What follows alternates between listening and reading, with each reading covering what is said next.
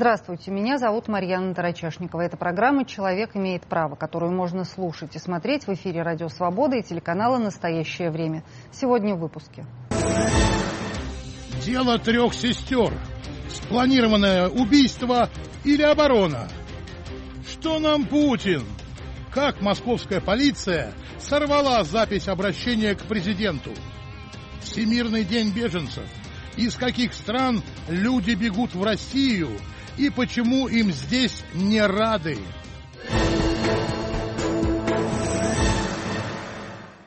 Подробнее поговорим об этом в течение ближайшего часа, но прежде Антон Парваткин расскажет, что еще на этой неделе обсуждают правозащитники, юристы и гражданские активисты. В Росгвардии, сотрудники которой избили подростка во время акции 12 июня в Москве, заявили, что пострадавший сам спровоцировал ОМОНовцев. 17-летний Валерий Теневой якобы представился после задержания не настоящим именем, показывал непристойные жесты, нецензурно выражался, а также не перестал снимать на телефон бойца ОМОНа, который пытался отнять у него камеру. Теневой был госпитализирован из отделения полиции. 19 июня он подал жалобу на избиение в Следственный комитет. Тем временем полиция возбудила уголовное дело о хулиганстве после стычек сотрудников правоохранительных органов и посетителей фестиваля хип-хоп Майдей, который прошел 1 мая в Москве. Несколько обвиняемых находятся под домашним арестом.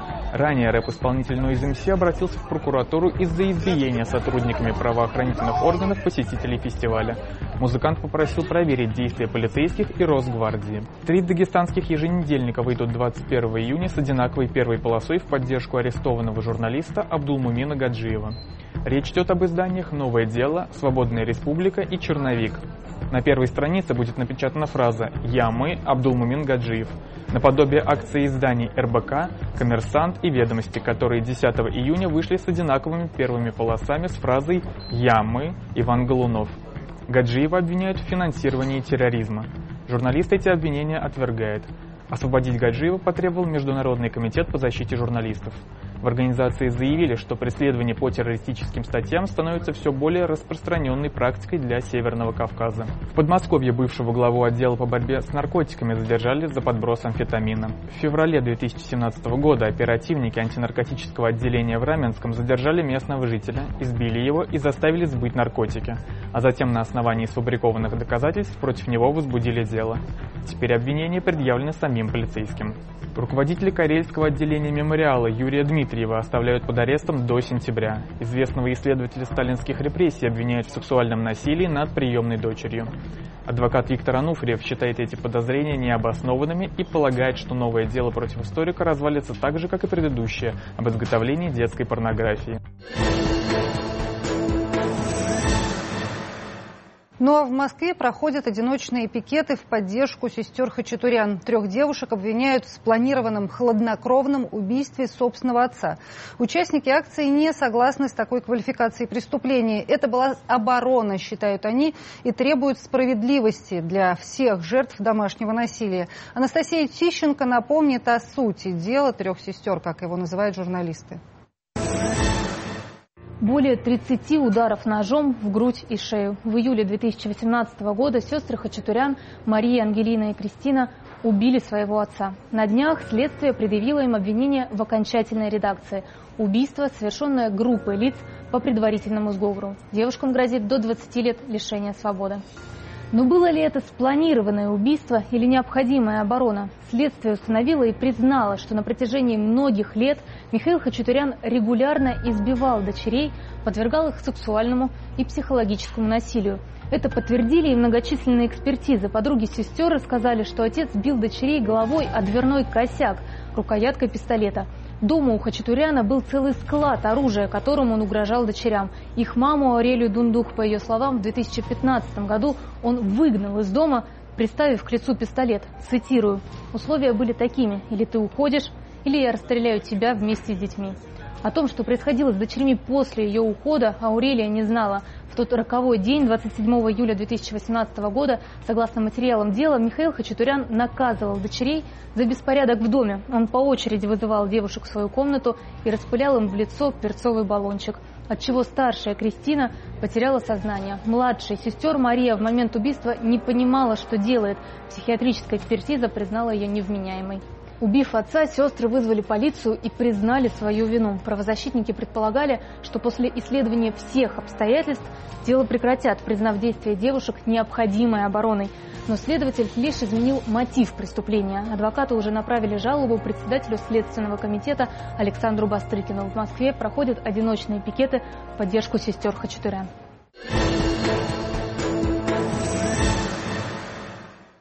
Отпустить нельзя судить. Почему мнение следствия и защиты сестер Хачатурян о том, как правильно расставить знаки препинания в этом предложении, разделились? Спросим у директора Центра насилию нет, кандидата юридических наук Анны Ривиной. А на видеосвязи с нами адвокат Ангелины Хачатурян Алексей Паршин. Меня зовут Марьяна Тарачешникова. А это программа «Человек имеет право», которую можно слушать и смотреть в эфире «Радио Свобода» и телеканала «Настоящее время». А что вы, кстати, думаете о деле сестер Хачатурян, если слышали о нем? И нужен ли, с вашей точки зрения, в России специальный закон о профилактике домашнего насилия? Пишите в комментариях прямо под окном трансляции программы на канале «Радио Свобода». А, скажите, пожалуйста, Анна, с вашей точки зрения, что происходит с этим делом? Почему, несмотря на все надежды, а, в том числе и общественности, после того, как а, сестер Хачатурян отпустили под домашний арест из следственного изолятора, следствие, и при всех доказательствах, которые собрались к этому времени, следствие продолжает упорствовать и никак не хочет видеть э, оборону в этом деле. Я думаю, здесь можно говорить и про частный случай, и про э, конкретное дело, и вообще про ту систему, в которой мы живем. И этот как раз кейс показывает, насколько э, в нашей стране пострадавшие от насилия, во-первых, не могут получить необходимой помощи, а во-вторых, если они именно вынуждены сами спасать свою жизнь, то потом они еще и должны, а, по мнению а, следствия, за это отвечать. Потому что а, у нас нет конкретных цифр, но мы знаем и от тех женщин, которые находятся в местах лишения свободы, и различные некоммерческие организации э, приводят цифры, что 15-20% э, женщин, которые сидят в тюрьмах, это дела, когда якобы умышленное убийство на самом деле было просто спасением своей жизни или жизни своих детей. Это та система. Наше государство, к большому сожалению, не хочет признавать проблему домашнего насилия. Считается, что это семейное дело, считается, что это то самое стыдное, что не нужно выносить из избы. И э, очень часто такое мнение складывается, потому что с виду все в семье хорошо, происходит это с закрытыми дверями, никто не знает. Но сейчас, даже в том случае, когда много раз соседи просили о помощи, когда было известно, что девочки в школу не ходят, когда известно, что у этого человека было оружие, мы все равно видим тот самый, скажем так, общественный э, вердикт. Потому что э, мы живем в том контексте, когда даже полицейские и судьи являются заложниками тех стереотипов, что они могли уйти, что они могли попросить о помощи, что они должны повести себя были иначе. И абсолютно очевидно, что если хотя бы пять минут уделить этому делу, они этого сделать не могли. Человек, который, там, грубо говоря, с ноги открывал э, дверь полиции, у которого было оружие, который угрожал, который говорил, что никуда они от него не денутся, который просто держал их в заложницах, все равно у нас вызывает у многих людей какие-то страдания. А, я даже поражаюсь, а, что мы до сих пор должны проговаривать очевидные вещи. Когда я вижу комментарии, что он же их всего лишь насиловал, всего лишь бил, а они в ответ. Или когда говорят, что... Он вот... же не, не резал их по да, частям, да, да, да, да. Хотя очевидно, что это намного страшнее, потому что это было именно из года в год а, в собственном доме, из да. которого никуда не деться. Опять-таки, то же самое следствие уже говорит о том, что там был и синдром жестокого обращения, и посттравматическое расстройство. Все очевидно. Опять-таки, младшая из сестер действительно признана невменяемой была в момент совершения преступления. А, я думаю, что здесь а, это дело очень важно, потому что оно действительно показывает ту, именно, повторюсь, систему, в которой мы живем. Вот когда дети оказываются наедине э, с откровенным тираном, помогать им не хочет никто. Когда они, повторюсь, вынуждены делать что-то, чтобы просто спасти свою жизнь, чтобы просто иметь шанс выжить, они потом еще могут идти по самой тяжелой статье. Почему ведет себя так следствие? А, это вопрос интересный. Мне очень не хочется думать, но тем не менее напрашивается вариант, что это опять-таки та самая полицейская система, когда чем а, тяжелее а, преступление, тем больше бонусов получат эти полицейские, потому что квалификация идет более тяжкая. Тяжкое преступление, это конечно. им может быть более выгодно. Почему? Потому что очевидно, что нельзя говорить о сговоре предварительно. Если бы они были мужчинами, то им бы грозило до пожизненного срок лишения свободы по этой статье, потому что женщин по российским законам не приговаривают к пожизненному лишению свободы. Давайте как раз спросим у Алексея Паршина о возможных мотивах следователей. Алексей, здравствуйте. Скажите, пожалуйста, а вот в личном общении, что говорили вам следователи? Они вообще проявляли какое-то сочувствие к э, этим девушкам?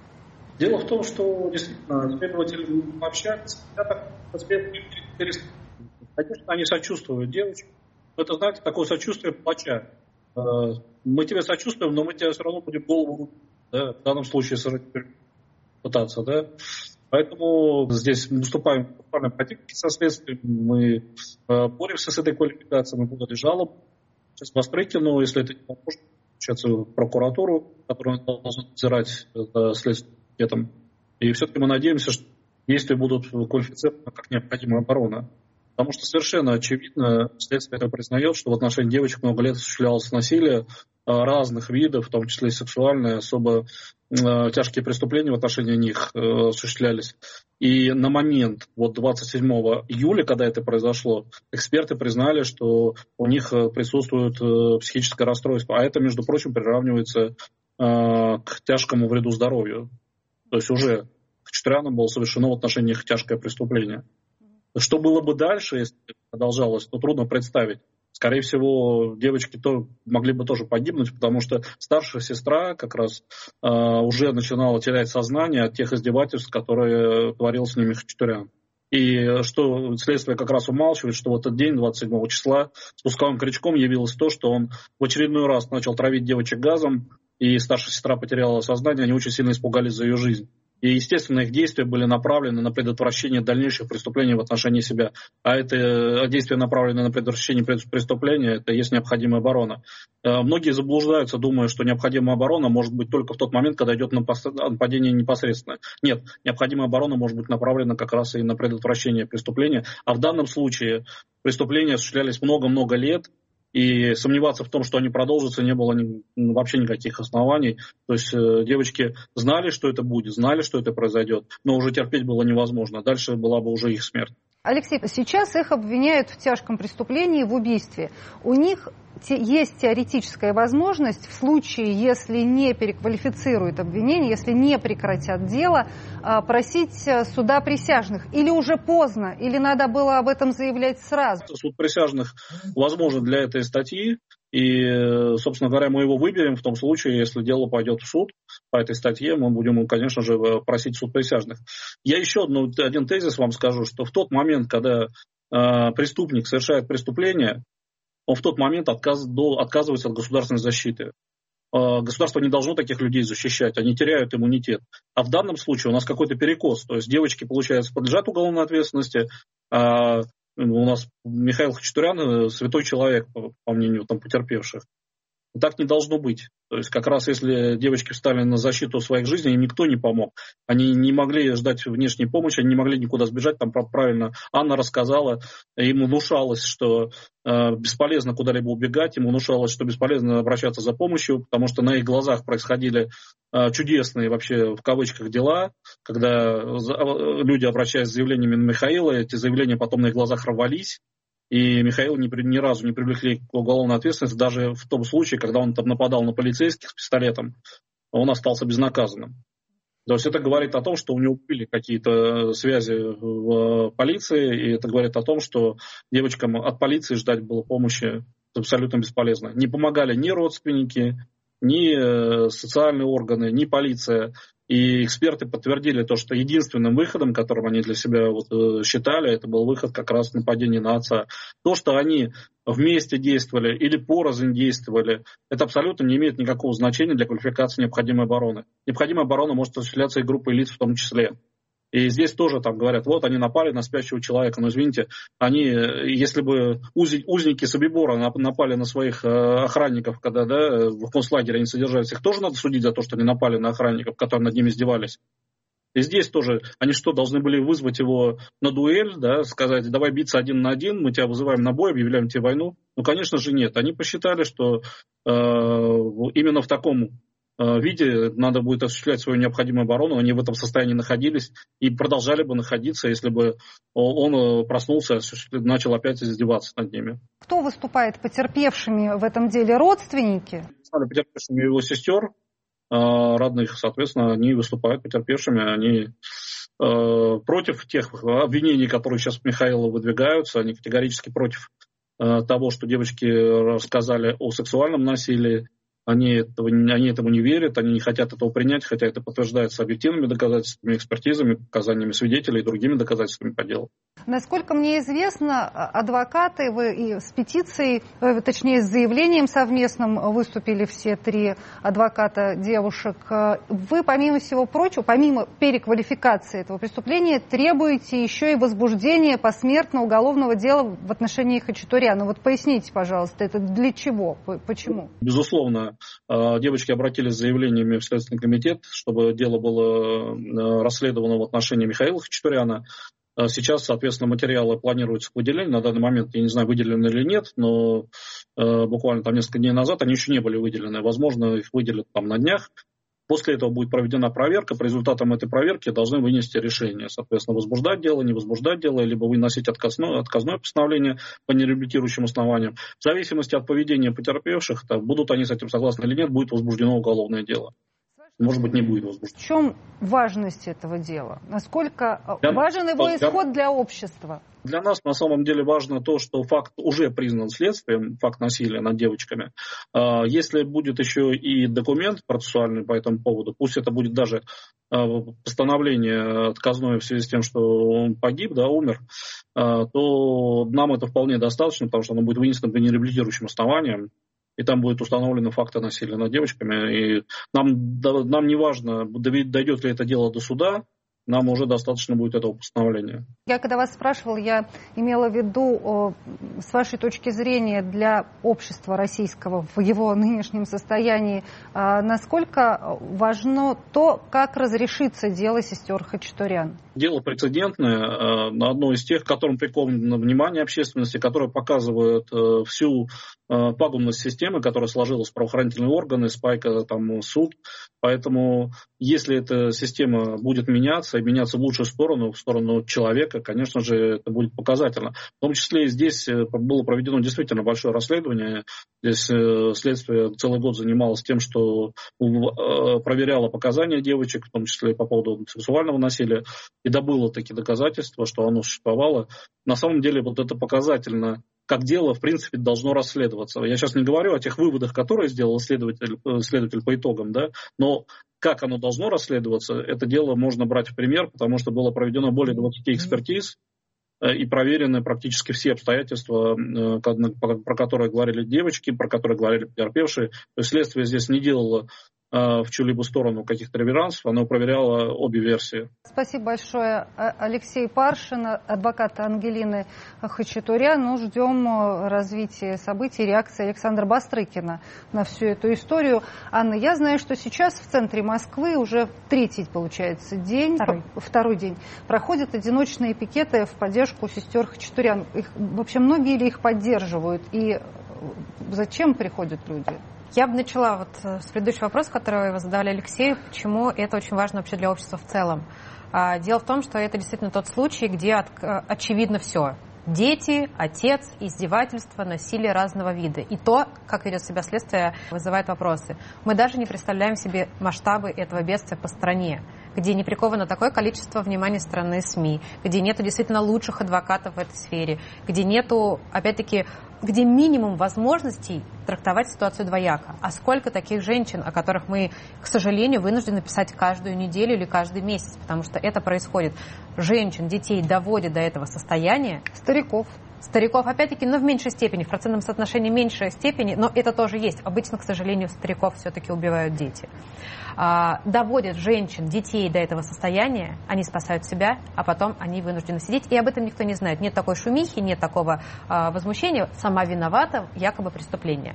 Что касается пикетов, а, действительно, вчера было много людей, действительно была большая очередь. Мне очень понравилось то, что много людей, которые просто проходили мимо, а, с интересом смотрели, что происходит, спрашивали. Но больше всего меня а, восхищает то, что из-за того, что люди были вынуждены в силу нашего законодательства стоять в очереди к одиночному пикету, это давало возможность им всем общаться между собой и было понятно, что они действительно понимают, они не просто так стоят, не просто так возмущены чем-то, а они понимают, э, насколько абсурдна юридическая здесь сторона, они понимают, насколько есть проблемы действительно насилия над женщинами.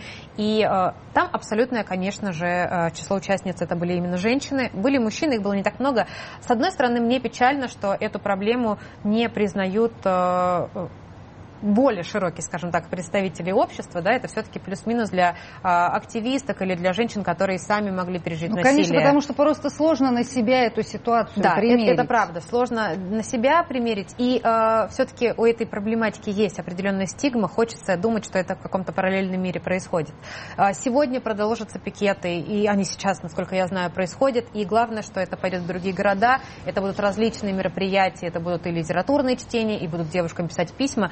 Нам сейчас очень важно, наверное, всем вместе сделать так, чтобы это не было один-два дня, а потом тишина. И что мне очень нравится, здесь нету вообще никаких инициаторов или организаторов. Это действительно люди, это действительно женщины и активистки, каждый из которых хочет что-то делать, приходит и делает. То есть это не какая-то там партийная команда, и все решили поступать а реакции так. со стороны какие?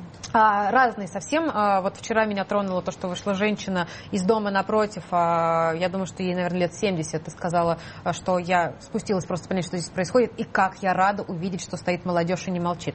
Ну и, конечно, были случаи, когда проходили, скажем так, мужчины э, представители патриархальной культуры, которые нелицеприятно отзывались о девочках, потому что якобы они там папу убили. А вот еще а, мне рассказывали про случай, как прошла семья, и там был мужчина, который объяснял маленькой дочке о том, что вот, мол, папа девочек воспитывал, воспитывал, а они взяли его убили. И рядом шла мама, которая не сказала ни слова. Не хочу думать, что происходит в этой семье, по каким законам они живут. Но, к сожалению, мы до сих пор все-таки живем в том обществе, где мужчина глава семьи, и если в государстве монополия да, на а, применение силы есть у правоохранительных органов, то в патриархальном обществе монополия на применение силы и воспитания есть у так называемой главы этой самой семьи. Насколько я понимаю, помимо поддержки сестрам Хачатурян, вот эти участницы участники э, э, пикетов – одиночных, они выступают еще за скорейшее принятие в России закона о профилактике домашнего насилия. Этот закон уже обсуждают как невероятное количество лет. Я даже знаю, что законопроект лежит в Думе уже, или их четыре законопроекта. Первый, далеко не первый. Десятки, я бы сказала, были попыток. С того момента, как не существует Советский Союз, были действительно десятки попыток. Да, ну вот смотрите, а, была эта страшная история с отрубленными Маргарита руками, да? да? Всколыхнулось общественное мнение, обсуждали, обсуждали, нужен, нужен закон, в раз все уж сошло на нет. Случилась эта история с сестрами Хачатурян. Всколыхнулось общественное мнение, и опять все сошло на нет. ВОЗ, и ныне там. Никто не собирается решать это, эту проблему на законодательном уровне. Почему?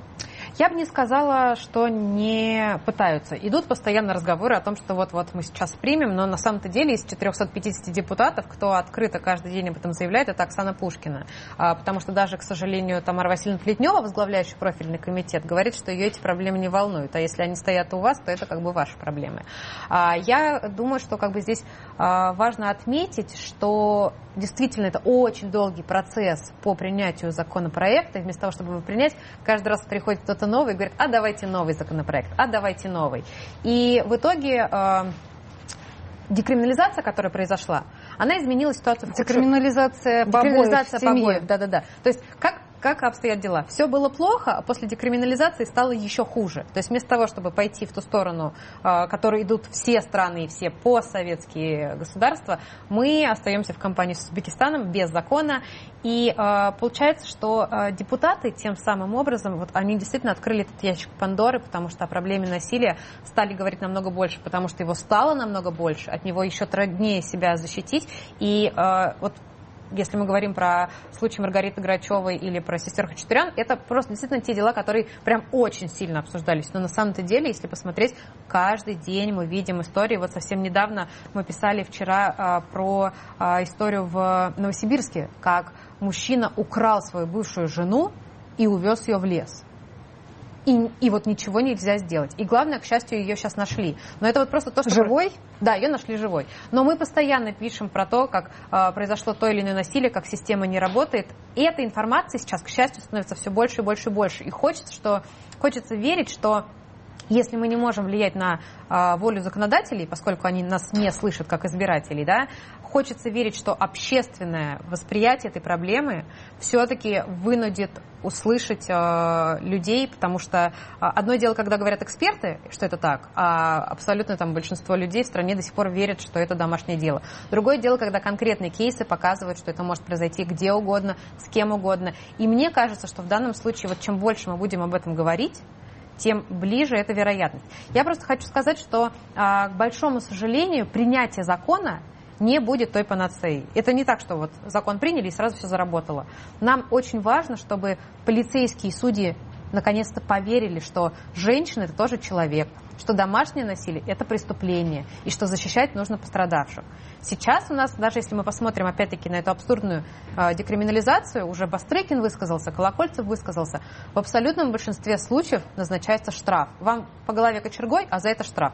Штраф это только пополнение бюджета. Интересы э, пострадавших вообще не учитываются. То есть, Более того, этот оштрафованный возвращается в семью, где может э, дальше продолжать Конечно, безусловно, да. И опять-таки вот недавно был случай, когда а, мужчина избил женщину, вызвали полицейских, в итоге он на кого-то из полицейских решил там с кулаком пойти, и уголовку хотели возбудить именно из-за того, что он полицейского обидел. Какой вывод? Женщину можно, полицейского нельзя. Ну, естественно, полицейские при погонах.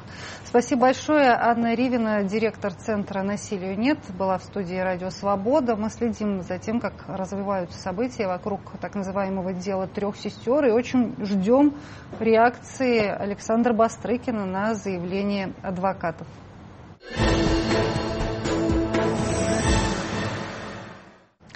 Четыре часа 16 минут общался с народом Владимир Путин. Народу на этот раз удалось задать президенту 75 вопросов. Всего на линию поступило около трех тысяч. А кому-то, как, например, жителям Московского района Люблино, не просто не дали слова в эфире, но и обвинили в нарушении закона о митингах при попытке записать коллективное обращение в адрес президента. Люди записывают видеообращение к президенту. Господа полицейские пришли помогать, так сказать.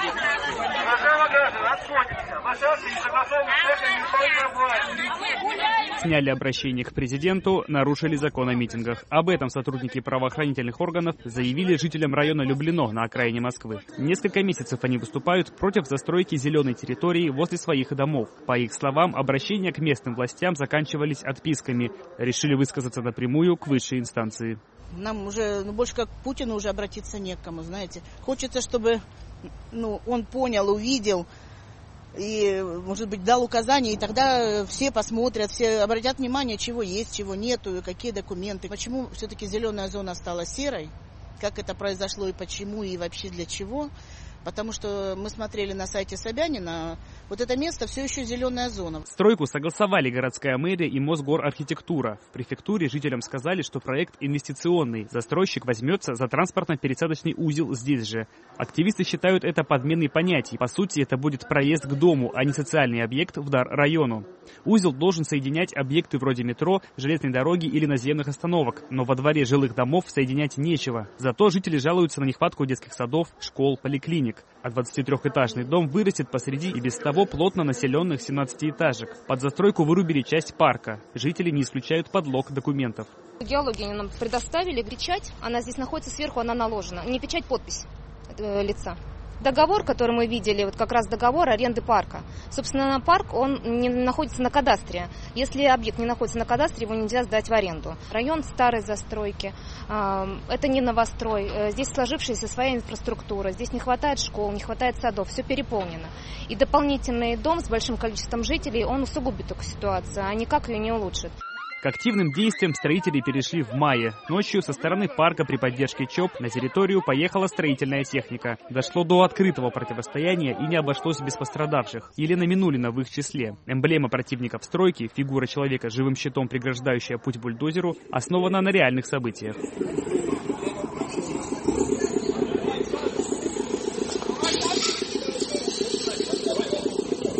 бригадир громко дал команду давить людей.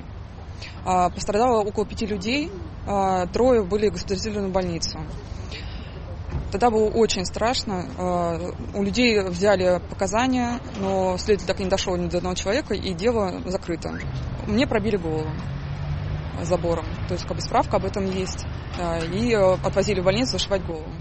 В итоге видео записать удалось меньшим составом и без плакатов с буквами, образующими слова «зоопарк» и «против точечной застройки».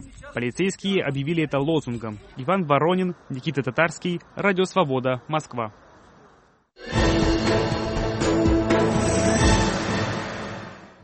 Но этот видео вопрос президент Путин не увидел. И, собственно, вопросы миграционной политики на прямой линии с Путиным тоже не поднимались. Многие не поднимались. Но если не считать э, включение жителей самопровозглашенной Донецкой республики, которые хотят э, российские паспорта, то вообще как бы здесь все в порядке. В России с миграцией, дружбой народов. А между тем сегодня, кстати, 20 июня, Всемирный день беженцев.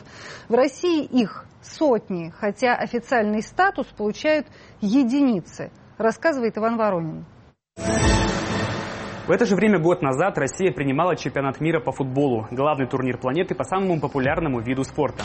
Ростуризм по его итогам заявил о почти 3,5 миллионах иностранцев, посетивших города-организаторы. Эпицентром дружбы народов стала улица Никольская в Москве. И кажется, как минимум на месяц мы стали чуть чаще улыбаться и чуть лучше говорить по-английски. Иностранные фанаты с удовольствием отмечали российское радушие. Когда лучшие национальные сборные боролись за Кубок мира, на Красной площади прошел турнир с участием живущих в России беженцев. Его провели организация ФРЕА «Футбол против расизма в Европе» и Комитет «Гражданское содействие». За одну из команд сыграл Алексей Смертин, в прошлом футболист сборной России. Своей акцией организаторы хотели привлечь внимание к тяжелому положению тех, кто был вынужден покинуть свою страну из опасений за жизнь. На футболках участников турнира были выведены слова «Refugees welcome» – «Добро пожаловать, беженцы». Но у всего есть предел. Вот и хлебостольное гостеприимство иногда ограничивается сроками проведения Олимпиад, Мундиалей и прочих Кубков Конфедерации. И дело не в обиде на конкретных иностранцев, пытавшихся обмануть миграционные службы. Ведомство позже депортирует тысячи иностранцев, прилетевших в Россию под видом фанатов по паспортам болельщика – Fan ID. На самом деле они сюда ехали за убежищем. Некоторые, кстати, сами стали жертвами обмана. В Африке, например, продавали паспорта, обещая счастливую жизнь в европейской стране, готовой принять беженцев. Чемпионат мира не повлиял на миграционную политику властей. За 2018 год в России признали беженцами 30 человек. Это новый антирекорд, отмечали в Комитете гражданское содействие. В первом квартале 2019 года, по данным МВД, статус одобрили 7 беженцам. Всего их в России 578. Стабильно сокращается количество выданных документов о временном убежище. Бежавшим из Сирии, например, чиновники отказывают, заявляя, что преград для возвращения на родину нет. Хотя россиянам Министерство иностранных дел не рекомендует посещать страну из-за продолжающейся там гражданской войны. Статус беженца в России есть лишь у двух сирийцев. При этом по Конвенции ООН о статусе беженцев, Россия ее давно ратифицировала, человек является таковым по факту вынужденной необходимости покинуть свою страну, а не потому, что так решил компетентный чиновник.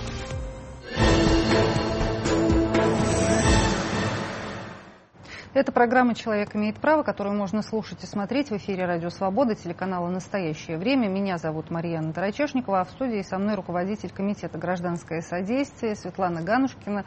Комитет «Гражданское содействие», если вдруг э, кто-то не знает, э, как раз оказывает помощь беженцам, мигрантам, вынужденным переселенцам. Вот это, прежде всего беженцам. Ну, прежде всего беженцам. Меня потрясли данные, опубликованные накануне 20 июня э, Комитетом ООН э, да, ежегодный отчет. Да, вот, вот это, и вот в частности... Управление значит, Верховного комиссара ООН по беженцам. По, по делам беженцев. Они говорят, что за 2018 год число вынужденных переселенцев во всем мире – приблизилась к 71 миллиону человек. 70 миллионов 800 тысяч, если быть mm. точными. И подсчитали, что, вот, представьте, каждую минуту во всем мире в 2018 году, каждую минуту 25 человек в мире должны, вынуждены были покинуть э, свои дома, потому что опасались и свой дом, свою, свою страну, потому что опасались за жизнь свою, из своей семьи и покидали их из-за притеснения и насилия. И это какие-то страшные цифры. Это и многие из этих людей бежали в Россию. Растут. Да, и эти цифры все время растут. И вот э, я думаю, что еще лучше себе представить, что если сказать, что на сегодняшний день из каждых 106 человек, живущих на этой планете, один беженец. А 10 лет назад было один на 160 человек. То есть на самом деле Все это... перевернулось. Да, и это э, идет возрастание совершенно очевидное. И если на конец прошлого года было, э, ну, э, я могу точнее сказать, 68,5, 68,5 миллионов, то вот, видите, да. больше, чем на миллион триста тысяч возросло это количество. Где-то и больше. это, конечно, вообще говорит, да, из них внутри перемещенных лиц, то есть людей, которые перемещаются внутри своей страны, на сегодняшний день 41 миллион 300 тысяч, а беженцев 40, э, а беженцев 25,9, то есть почти 26 миллионов. Светлана Алексеевна, вот часть этих людей, и это известно, они в том числе обращаются к вам, бегут в том числе и в Россию. Не все бегут в, на загнивающий Запад. Все бегут на загнивающий Запад, но не все туда попадают. Всегда. Кто-то да. остается, приезжает в Россию в надежде что найти... это Европа. Да, и в надежде найти здесь убежище. Конечно. Да. Им не рады. Ну, как вам сказать?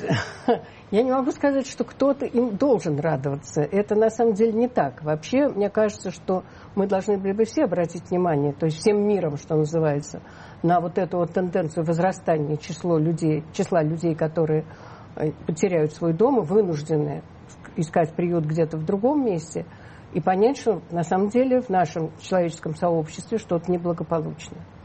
Нигде беженцев не принимают доброжелательно и очень радостно. В основном все-таки это делают общественные организации, радуются общественные организации, почему-то проникшиеся вот этой вот проблемой. Государства, как правило, стараются от себя максимально эту проблему отвести. Но тем не менее, в, во многих странах, по крайней мере, выполняется в достаточных масштабах законодательство международное, международное право в этой области. А нас, на самом деле, обязывает принимать беженцев и Декларация прав человека, 14 статья, и обязывает нас принимать Конвенция по правам беженцев. В России присоединилась, ну, естественно, к декларации и конвенции тоже. К сожалению, в Европейской конвенции нет права на убежище. Но я хочу сказать, что право на убежище – это право под... обратиться с заявлением. Не факт, это не право его... получить, да, такого права получить нет. Потому что ну, есть вот неотъемлемые права, да, вот равенство женщин, например, да, неотъемлемое наше право. Э, право на жизнь, право не подвергаться пыткам – это однозначное право. А права на убежище нет. Мы с вами не можем потребовать, чтобы нам дали где-то убежище. Но вот возможность обратиться должна быть у всех. К сожалению, в России этот принцип просто чудовищным образом нарушается, и чем дальше, тем хуже. Но более того, насколько мне известно, даже те кому удается обратиться попросить или даже не статус беженца, хотя бы э, убежище, убежище, хотя бы временное убежище, получают какие-то невероятно циничные, немыслимые отказы. Вот мы смотрели справку, короткую Иван говорила о том, что только два сирийца получили в России статус беженцев, а что остальным, очень многим и часто говорят, у вас все в порядке, у вас нет... Ну так это говорят еще на стадии подачи заявления. Дело в том, что у нас вообще, если сравнить с Западом, у нас получается, что у нас процент получающих убежище из обратившихся достаточно высок. И этими процентами обычно у нас очень хорошо жонглируют наши представители власти. На самом деле это происходит именно потому, что сам доступ к процедуру отсутствует. Так, то есть что как, вам еще человек, человек приходит, приходит, ему уже говорят, что у тебя все в порядке. А. Ну, бывают совершенно циничные высказывания. Например, говорят украинцу, знаешь что, ты поезжай и борись за свой... Нам, наши ребята там гибнут, а ты вот поезжай и борись за свой Донецк. И нечего тебе здесь искать, и нечего тебя просить убежище. Бывает то же самое говорят сирийцам. То есть на самом деле никто, по-моему, не обучает представителей наших миграционных органов, которые сейчас слиты с МВД и от этого лучше не стали никто их не обучает просто манере поведения. Степень как они должны разговаривать. Чудовищная совершенно. Теперь дальше у нас нарушается, ну даже если э, выражается готовность якобы взять заявление, начинается с какой-то ноу-хау, которое состоит в том, что человека ведут устанавливать личность. Причем это очень интересная тоже процедура. Установление личности должно быть в процессе определения статуса. Вот человек пришел, как это делается в других странах, и он сообщает, как его зовут, и ему на это имя дают документ. Он с этого момента легально находится на территории страны. Угу он легально на этот момент. До, Что до там будет того, дальше, посмотрим. До того момента, до того, как, как не примут решение. Это ли его, да. А после, может быть, тоже, а может быть, уже и нет. Ну, то есть его сосчитали Но, так или да, иначе? его не только сосчитали, ему дали документ, который он может показать полицейскому при встрече. Чтобы его не депортировали. Да, что он обратился, и что вопрос, вопрос о его убежище решается. У нас и это делается в процедуре определения статуса беженца. У нас вместо этого человека, у которого вчера закончился паспорт, его отправляют устанавливать личность. И это вообще замечательная совершенно процедура. Она в разных регионах идет у нас по-разному. Например, в некоторых регионах считается, что мать не может быть свидетелем того, что это дочь, и ее так-то зовут. Потому что мать заинтересованное лицо. И понятно, она заинтересована Конечно, в том, это ее собственный ребенок. Да, либо вы считаете, что она не мать, и тогда вы должны учитывать ее свидетельские показания, как любого другого человека. Если это мать, и вы знаете, что это мать, ну, значит, кто лучше ее знает, что это ее дочь.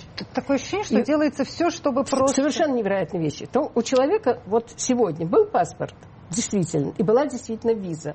Ему говорят, извини, приходи завтра, когда виза закончится. Он доверчиво приходит, ему говорят, о, у тебя ни паспорт, ни виза не действует. Иди устанавливать личность. Простите, ну какая личность? Вот мой паспорт но он же уже не действительный. Почему мы должны этому доверять? И неси другие документы действительные, приводи свидетелей. В конце концов, он идет в полицию устанавливать личность. А там его под белые ручки. Это, ну, это вообще смешно, да? Представляете, сегодня вы знали, что это Иванов Иван Иванович, а завтра вы уже этого не знаете, потому что паспорт закончился. Он приходит туда, совершенно верно. Он приходит туда в полицию, его берут за белые ручки, под белые ручки, говорят, ты здесь незаконно. И отправляют его в суд составляют протокол, отправляют его в суд. Ну, то, что суд его приговаривает однозначно, как нарушителя, к штрафу, это еще куда не шло. Кстати, для нашей организации это довольно обременительная получилась история, потому что мы стараемся им помочь, у них нет денег. Вы за, за свой счет вы Да, за свой счет эти пять тысяч, вот представляете себе, семья, шесть человек, да? И вот, пожалуйста, пять у шесть сколько? 30 тысяч отдай за этого человека. Где их брать? Мы уже пытаемся обращаться к населению, они там на больных дают, но кто же вам даст на эти штрафы государство кормить? И это огромная проблема. Некоторые люди из-за этого вообще не идут. Вообще не идут, не обращаются в официальные То есть структуры. они сюда приехали, где-то спрятались да. на нелегальном это хорошо, положении. Хороший вариант, если это штраф. Хуже вариант, если его приговаривают к депортации, и это не хуже. Ну, это называется у нас выдворение административное. Ну, знаете, угу. хоть в лоб, хоть по лбу. Но хуже, когда его еще помещают в Центр временного содержания иностранных граждан. СУСВИК. СУСВИК, это больше так не называется. А это теперь... называется ЦВС и ГЭ. ЦВС. ЦВС и Г. Но суть не изменилась. Ничего не изменилось. И там он может сидеть бесконечно долго. Вот слава То Богу. есть это как бы тюрьма, но не тюрьма. Это тюрьма. Это, а как правило, они сделаны на базе бывших тюрем. Причем, если у нас за последние годы не улучшилось следствие, продолжаются пытки, но в самих тюрьмах условия содержания улучшились, то это вот старые тюрьмы. И когда... плюс туда ходят общественные наблюдательные комиссии. Ходят наблюдательные комиссии. Ну, я ходила с наблюдательной комиссией, хотя я не наблюдатель. Ну, пришла, мужчины закрывают дверь, говорят, не входите. Почему? Потому что их восемь человек, у них открытый туалет. Вы представляете, что такое? Вот только что человек посетил это, значит, заведение. Говорят, а его не видно. Ну, извините, его не видно, потому что он вот до бровей там только виден в этом, за этой загородкой. Но у человека еще есть обоняние и слух. И тут же еда, тут же на столе еда, и все это вместе. Это, конечно, чудовищная Но ситуация. Конституционный суд ведь дал разъяснение по поводу суд этих дал разъяснение, Он сказал, что нельзя на, там людей бесконечно На, на мой взгляд, да, э, вообще, спасибо, что он дал. Это замечательно. Удивительно, что это надо было кому-то объяснять. Суд ведь конституционный, если коротко сказать, решил что в мае 2017 года? Он постановил, что, первое, нельзя человека лишать свободы на неограниченное время. Это пожизненное заключение получается. Вы понимаете, что это абсурд. А что раньше судьи этого не понимали? Мы с вами не юристы даже, наверное, да? Ну, я, как я говорю, involuntary lawyer. Приходится быть юристом. Но Но, тем не менее, мы не юристы. Мы понимаем, что нельзя человека ограничить в свободе на неограниченное время. Значит, суд сказал, что этого нельзя. Ну, спасибо ему. И суд еще одну вещь сказал. Тоже, конечно, удивительно, что нужно ее говорить. Он сказал, что нельзя выдворять человека или депортировать из страны, если неизвестно, куда его можно депортировать. Фактически это, это сказано. То есть через три месяца он может обратиться в суд, но он еще должен это знать, что он должен. А нас не очень туда пускают. Это еще одна деталь. Но он получил право обратиться в суд с таким вопросом. Когда и куда? Есть ли возможность действительно решения этой проблемы? Суд дает еще какой-то срок для определения, можно ли реализовать решение суда.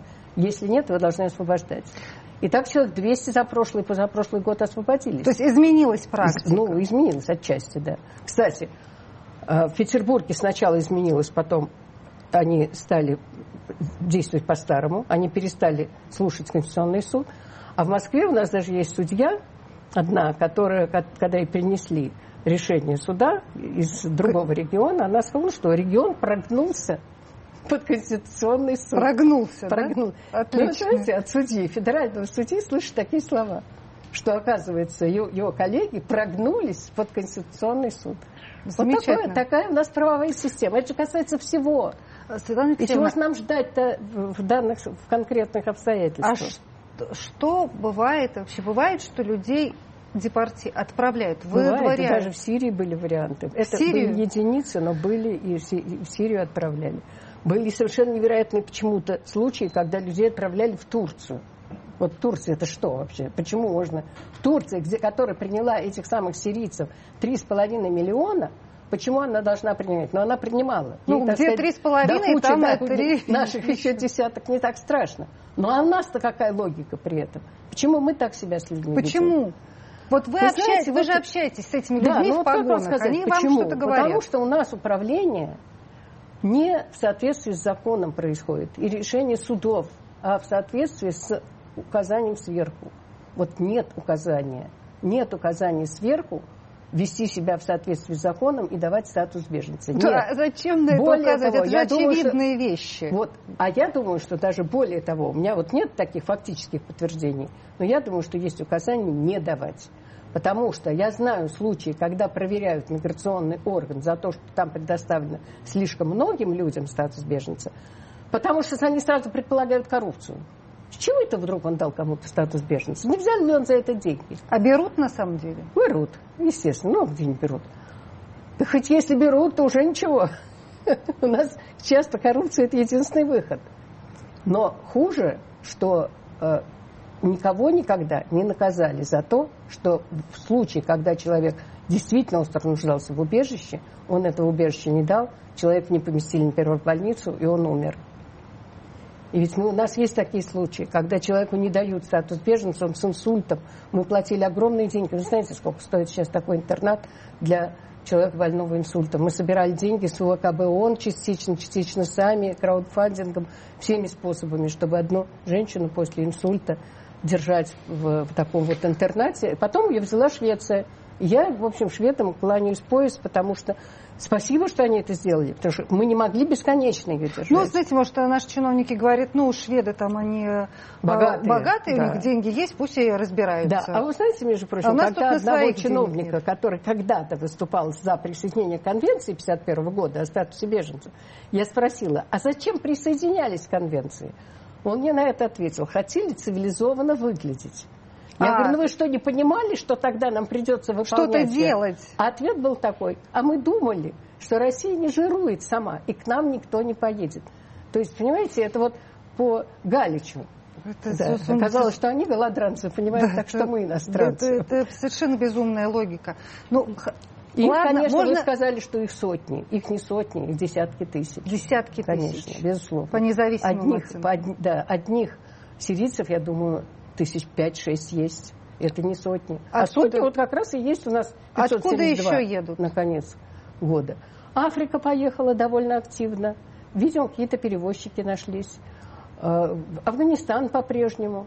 Афганцам, которые здесь, в общем, выросли с 10-летнего возраста, не дают убежище. Это чудовищно. У нас вот двое детей-сирот находятся всякие причины, по которым им не дают вообще никакой легализации. Мы вот счастливы, То есть они выросли здесь, в детском 10, доме? Да, они выросли здесь, их привезли как детей-сирот, когда им было одному 10, другому 11 лет, вот наши подопечные. Угу. И да, у них были неприятности с законом. Да, они, э, один из них отсидел несколько лет за то, что был вовлечен. А вот человек выходит из детского дома, и у него ничего нет. И никому он не нужен. И никто не интересует, что с ним будет дальше. Какая среда его аккумулирует? И вот человек попал там за то, что одну сигарету кому-то продал. Там совершенно жалкие, жалкое преступление, однако он отсидел несколько лет. Все. И он теперь нелегал, и куда ему идти, непонятно. И в Афганистан он вернуться не может. Он сын очень когда-то высокопоставленного чиновника, который был вот с нами, так сказать, Шурави. Он вернуться не может, его немедленно убьют там. И некоторых этих вот интернатских детей, детей-сирот, с ними уже это произошло. И тем не менее все суды решают, что они должны вернуться, что они могут вернуться, и что статус им беженца или временное убежище хотя бы предоставлять не надо. У нас буквально пару минут остается. Поясните, пожалуйста, а почему, хорошо, жалко дать денег, э, вернее, жалко дать статус беженца, потому что это все-таки какие-то деньги, легализация, медицинская. Почему Никакие не дать не деньги? Вообще Никакие. ничего? Нет, конечно. А почему не дать Более временное того, убежище? легализация к чему приведет? И то же самое с временным убежищем. Они и та, и другая формы убежища не дают никаких материальных благ. Ну, только То есть они вот... не получат никакие ни ничего льготы, ни пособия, нет никакого, ни, никакого пособия нету. Ни жилья, ни пособия. Наоборот, они, они же живут эти 30 лет здесь. Им по 40 с лишним лет обоим этим нашим, извините, мальчикам, детям, сиротам. И они же, конечно, работают. Ну, понятно, что должен есть и пить, правда? Значит, они работают как? Нелегально. Значит, налоги идут? Не идут. Абсолютно. У нас очень во многих областях абсолютно непонятно, абсолютно не государственный подход. У вас есть объяснение, это кто главный? Ксенофобия, которая в головах высших чиновников. И прекратить ее невозможно. И еще других людей выбирать надо.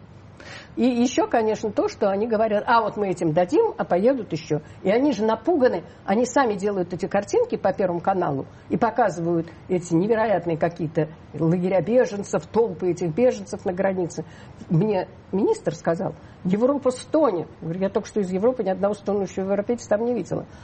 Но они в это верят. Они сами себе придумывают эту сказку, о понаехавших в невероятном количестве. И сами ей верят. Так, более того, в Россию-то, судя по вашим словам, уже понаехали уже в невероятном понаехали. количестве. И, и никто не знает, сколько, сколько их Конечно, конкретно. Это все совершенно неразумно. Как их сосчитать, как их легализовать. смыслу это не соответствует. Спасибо большое. К сожалению, как многое в России вообще. Ну, в том-то и дело. Да, Светлана Ганушкина, руководитель комитета «Гражданское содействие», была в студии «Радио Свобода». В эфире программа «Человек имеет право». Ее вела я, Марьяна Тарачешникова.